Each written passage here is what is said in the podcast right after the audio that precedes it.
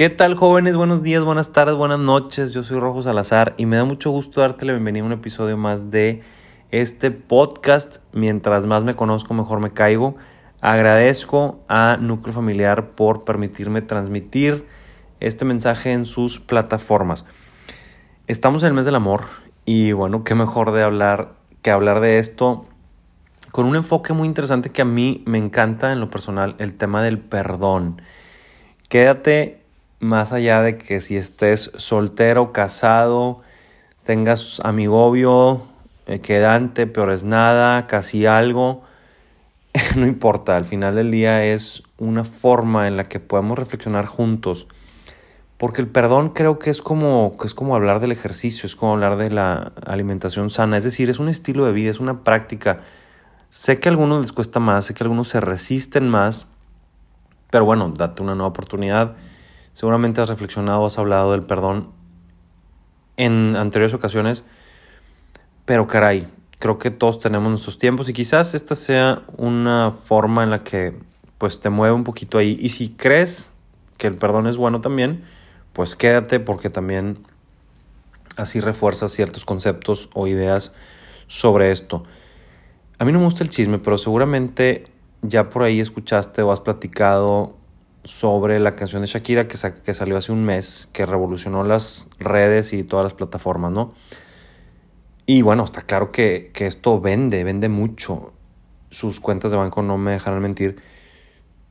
Sin embargo, yo quiero proponerte otra, pues otra forma de, de llevar este tema de los duelos, o inclusive si tienes, no nada más de cuando cortas con alguien, sino, sino teniendo inclusive una pareja actualmente, que es el tema del perdón. Entonces, este, este episodio quisiera dedicarlo a eso con seis pasos, seis pasos que, que pueden servirte, que consideres que tengas ahí a la mano, que se lo puedas enviar a alguien que le pueda servir por la situación que esté pasando. Con el objetivo de perdonar, de perdonar porque creo yo que el perdón es el mejor amigo del amor. Creo yo que, que es muy difícil amar sin perdonar. Entonces, el primer paso es salir del papel de víctima y dejar de culpar al otro. Nos han, probablemente nos han educado con, o hemos crecido alrededor de un mensaje de, de tú estás bien, pobrecito yo, el otro fue el que me agredió, etc.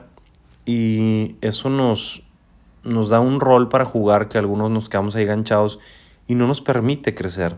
Más bien vamos a responsabilizarnos de nuestra vida.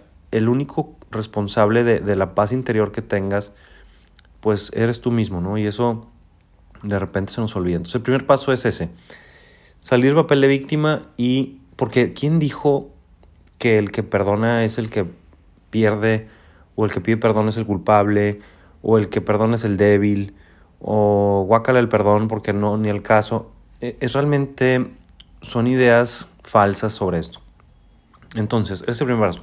Segundo paso, darle pausa, darle pausa al sentimiento, a, todo este drama, ponle hielo a, esta frustración, este odio, este, este, esta tristeza, este coraje, lo que sea que te esté dominando. Ponle pausa a eso y abre tu mente y pregúntate, ¿puede ser que haya otra cosa que esté ocurriendo que yo no esté viendo? Dice Colin Tipping, Colin Tipping es un autor inglés, ya murió en el 2019. Él escribió un libro muy interesante que te recomiendo de verdad que se llama El perdón radical. Y dice que cuando, cuando abres tu mente y te preguntas si hay algo más que, esté, que, que pueda estar pasando que no veas, ya prácticamente se da el 90% del proceso y que raramente te sientas así, abierta la posibilidad o abierto la posibilidad de que algo más está sucediendo que no veas, ya se da el 90% de esta sanación. Dice que el otro 10 lo hace Dios. Es decir, hay una parte en la que si con esa voluntad, con esa humildad, con ese amor propio, empiezas este paso, este proceso de sanación, ese último 10%, ese empuje, es una cuestión de fe. Y por eso mucha gente ni siquiera quiere empezar el proceso porque dicen, no lo voy a terminar yo solo, no me siento capaz. Porque muchas veces es tanto el dolor que, que no nos sentimos capaces, pero ahí es donde entra esta parte de esta parte mágica espiritual de una fuerza superior. Llámale Dios, llámale universo, llámale amor, como quieras, pero sí sí hay una parte que se va a dar al final del camino cuando tú hayas puesto este 90. Tercer paso, separar los hechos de la ficción.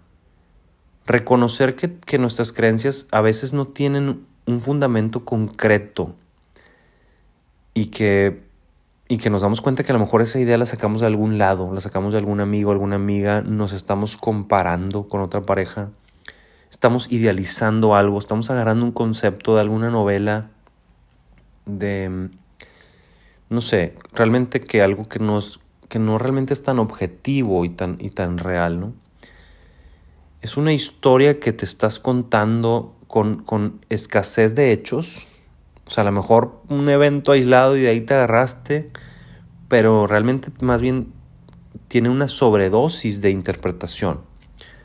Y y nos olvidamos que, que traemos mucho este tema del drama, ¿no? Y, que, y que hay que tener cuidado con la historia que nos contamos. Recuerda que el ser humano tiende a ser adicto al drama. Esto, este, este, este jueguito, este, esto nos gusta, ¿no? Eh, aguas con las frases que nos decimos y, y, y recordar el paso uno, que es salir del papel de víctima.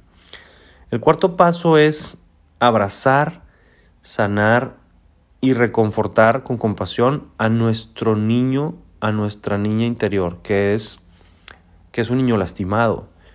Cuando alguien nos, nos traicionó, cuando alguien nos hizo sentir menos o nos cambió por alguien más, como le quieras llamar, que nos haya herido, pues en el fondo lo que sucede es que nos como si nos reprogramáramos a cuando éramos niños y hacemos ese berrinche, nada más que ese berrinche ya no es de un niño de 4 años, ya está en un niño de 18, de 20, de 36 o de 50.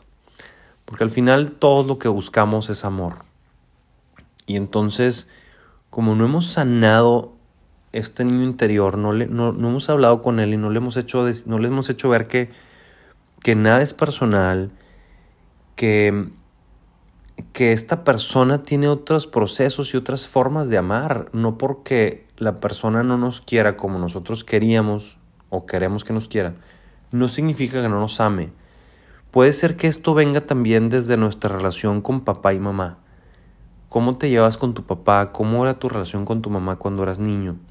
Tal vez no, no te sentías tan amado por él o por ella y esto al no, al no entenderse bien, ah, porque realmente lo que sucede a esa edad es una malinterpretación, porque estamos tan jóvenes, tan pequeños que no tenemos esa capacidad de, realmente racionalizar lo que sucedía. Y entonces nos quedamos con ese sentimiento y lo, nos lo quedamos tantas veces y no lo cuestionamos que lo hicimos como una verdad. Mi papá no me quiere o no soy suficiente o no, o no te sientes atractivo o no te sientes capaz, en fin, muchas cosas, ¿no? Y entonces hay que hablar nuevamente con este niño interior con muchísima paciencia, con mucho amor, como si lo hiciéramos con, con nuestro hermano pequeño, con nuestro hijo pequeño, etcétera, y decirle, no te preocupes, mira, esto no es personal, papá es así, mamá es así, y, y en realidad ellos te quieren, tienen otra forma de, de demostrarlo como con esto, esto y esto, basándote en los hechos. Y entonces le haces ver a ese niño que que todo está bien, que nada, nada es tan grave realmente, que no, hombre, que no es con afán de herirlo. El paso número 5 es agradecer, liberar y dejar ir.